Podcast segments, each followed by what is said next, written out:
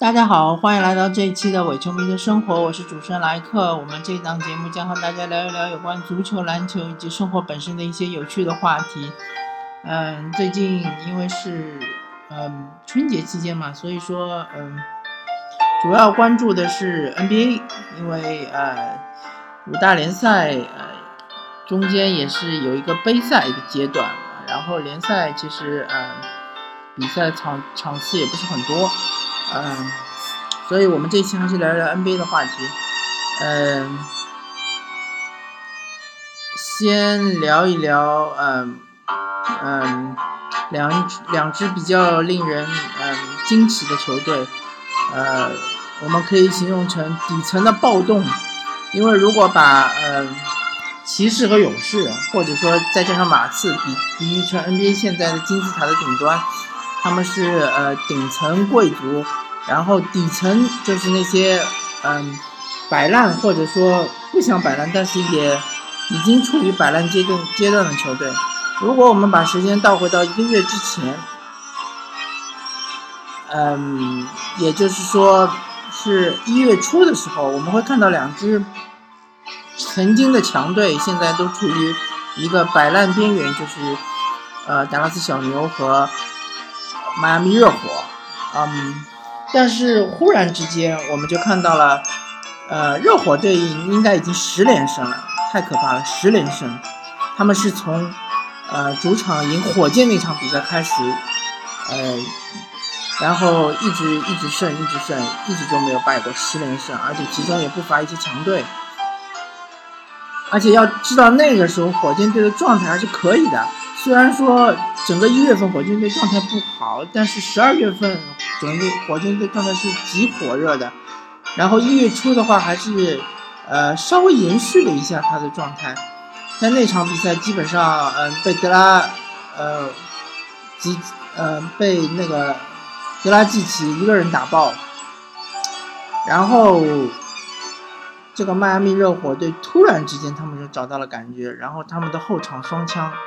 呃，维特斯和德拉季奇就突然之间，呃，各种风生水起，得分、助攻，甚至于有一场比赛，他们绝杀了呃强大的金州勇士。这场比赛是维特斯封神之战。呃，说起维特斯这个球员，他比较悲催，呃，因为他是被骑士队选中的一个。球员，而且他的顺位是很高的，我没记错的话应该是六号顺位。但是可惜的是，他之前有一位顺位比他更高的球员，就是呃凯利欧文。那个凯利欧文肯定是骑士队着力培养的当家球员嘛。然后维特斯也是那种呃持球进攻型的球员，他要有球在手，无球的话他打得非常呃不顺手吧，非常不顺利。那然后。嗯，经过了几个赛季的尝试，可能也没有太长，可能是两个赛季吧，有点记不太清楚了。然后就发现啊，欧文和维特斯是没有办法兼容的。之后就来到了勒布朗，回到家乡，率领骑士重振雄风的时代。然后那那一个赛季，其实呃维特斯还没有被交易走，但是发现他就是说。打无球确实不行，呃，三分也不是准头，也不是很好。然后你说防守嘛，他其实防守能力还可以，但是他不愿意打无球，让他打第六人，嗯，他这个就是进攻的组织能力稍微还是有点欠缺的，所以最终被无情的换走，呃，换到了雷霆。然后呢，好像是一个三方交易吧，我记得没错的话，应该是，呃，当时是换来了莫斯科夫和德拉维多，呃，应该是就换了莫斯科夫对，通过一个三方交易换来了莫斯科夫，然后把维特斯换走，呃，然后维特斯在雷霆，其实你要说，嗯，还是属于是发挥的比较。呃，怎么说比较合格吧？毕竟雷霆对他的呃期望值也不是特别的高，而且毕竟雷霆有双少，对吧？有我呃有那个嗯有凯文杜兰特和维斯布鲁克，那么球权肯定是在他们两个手上，所以呃，维特斯还是打无球，还是打非常别扭的一种打法，嗯，然后，但是他在对勇士的这个这一系列赛中，他发挥的非常的好。呃，可能除了最后一场稍稍微有一些失准之外，其他的几场比赛都发挥的非常好。他甚至于换防格林也防得很好，要防守有防守，要三分有三分。然后通过这一系列赛结束之后呢，呃，雷霆就发现他们没有办法续约维特斯，因为他这种基本上已打出了一定的身价。那么他最后最终就选择了去了迈阿密热火。照理说，像维特斯这种球员在热火队是有一定的发展的呃前途的，因为热火队他有一个强大的内线，对吧？有一个白边完赛的，呃，有一个很好的控卫，呃，德拉季奇，而且德拉季奇是可以打无球的。但是上半个赛季他就是没有打出来，而没想到遇上了火箭，把火箭。打趴下之后，突然之间他们就找到了化学反应。突然之间，维特斯和德拉季奇就呃变成了可以说东部目前为止后场非常无敌的一呃双枪。当然，目前东部呃除了维特斯和德拉季奇之外，还有就是约翰沃尔和嗯和呃布莱德比尔。这个后场双枪现在也是非常的风生水起，但因为呃他们之前的成绩呢，虽然说也不好，但是也没有差到像热火这样的程度，所以他们现在排在东部第四，呃也不算是特别大的冷门。但是像热火，之前我已经判断热火已经开始摆烂了，他们已经想要拿这个呃明年的状元秀了，没想到他们突然之间一个十连胜，现在已经。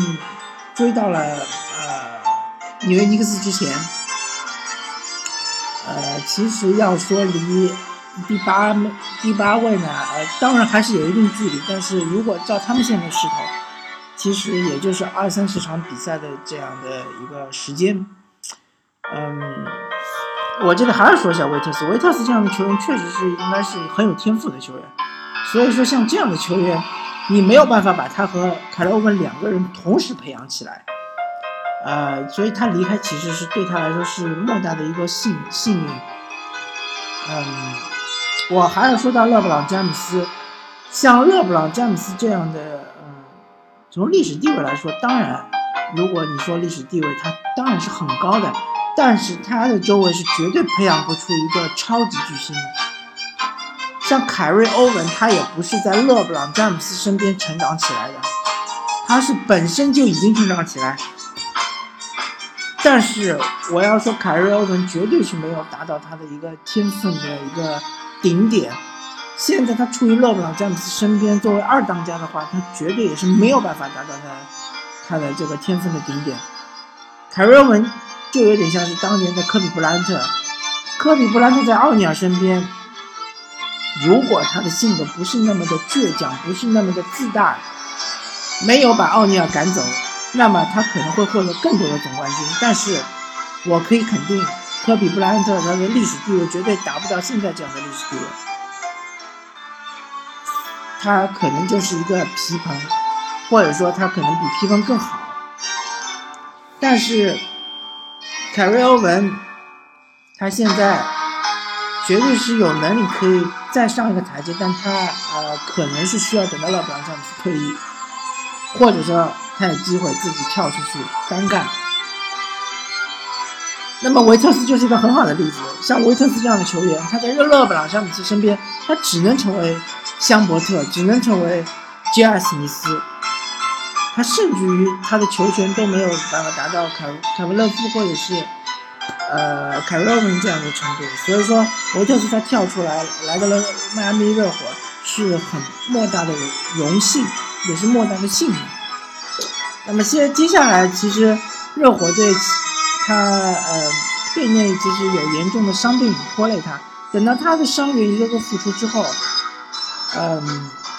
他其实说我相信他会步入一个正常的轨道，他甚至有可能进入季后赛，有可能向骑士队发起挑战。我还是很看好热火队的。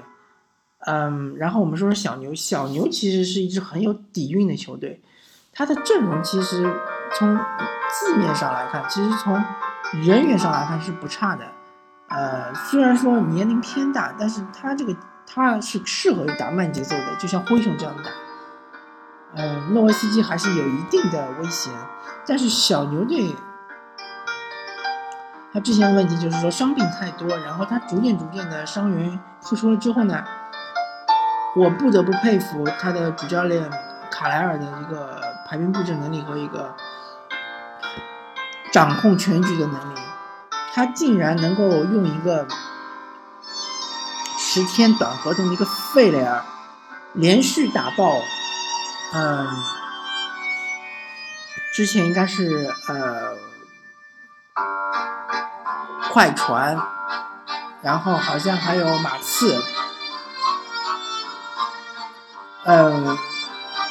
啊不是快船，应该是开拓者，嗯。竟然上一场比赛，费雷尔射进了九个三分球，而对面的利拉德只得了十五分，费费雷尔得了三十二分，呃，绝对，我感觉绝对是一个另外一个林书林疯狂，呃，如果大家还记得的话，林疯狂当时应该是连续七场比赛还是六场比赛都是二十加，然后甚至有一场打洛杉矶湖人队的比赛，他得了三十八分，呃，打的科比哑口无言。还有一场比赛，他是绝杀了猛龙，最后一个三分球，呃，所以说这样的球员，呃，竟然也能被小牛队挖掘到，竟然也能被卡莱尔用好，而且他作为一个就是没有地位、非常没有地位的球员，他竟然对应的一些大佬，比如说呃，这个资深最资深的德克格呃德克诺维斯基，然后是球队着重培养的呃。巴恩斯、哈里斯·巴恩斯，还有合同最大的马修斯，这一些球员竟然甘愿把球权拱手让给，呃，这样一个无籍籍无名的控卫费雷尔，甘愿让他去投那些嗯英雄球、三分球，嗯，这这个球队他的氛围是非常好的，他的化学反应也是非常好的。嗯，现在唯一的问题就是说他的防守还是有点偏弱。他对于他相较于迈阿密热火来说，迈阿密热火的防守是非常好的。他外线的呃补防啊，他的轮转是非常快的。然后他内线有呃白边怀怀怀特塞德，呃这个护框能力还是很强的。而相对来说，小牛队他的护框能力会偏弱一点，而且他的外线补防能力，呃相对来说脚步会偏慢一点。嗯。所以说小牛队他只是他现在就找到了一种他的打法，就应该是缓慢的节奏，应该是把对方拖入他的节奏来打这个呃九十分上下的这种比赛，那么他还是很有胜机的。而我们也看到了，嗯，哈里森巴恩斯，呃，从金州勇士转会到小牛之后呢，他的提升也是有目共睹的，他的呃。这个命中率有呃，这个真实命中率其实也是提高的，而且他的球权提高了之后呢，他的背打能力也是显现出来的。就是哈里斯·巴恩斯的这样一个球员，呃，目前还不好判断他是不是能够作为一个核心球员来培养，但是，呃，绝对他还是嗯值这个价格的。毕竟他还年轻，他还有潜力，而且他这种呃。三四号位的摇摆人，呃，他可能比起帕森斯来说，他的一个组织能力可能是稍弱的，稍微偏弱的，但是他的防守能力以及他的个人单打能力还是要强于帕森斯的。所以，与其给帕森斯一个超级大合同，还不如给巴恩斯一个呃差不多的合同，好像巴恩斯合同还稍微低一点，偏低一点。他的顶薪好像是偏低一点，所以所以说小牛队相对来说，我我看到小牛队的这个前途还是非常光明的。虽然说这个赛季你要打进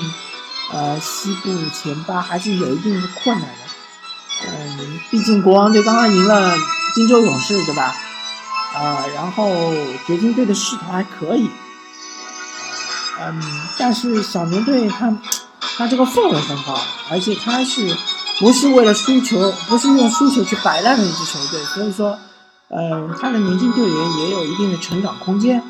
而且下个赛季，呃，我相信小牛队会有一个嗯比较高顺位的一个签，呃，一首轮签。小牛队是很善于培养这种，呃，新秀的，比如说当时的纳什啊、诺维斯基啊，呃，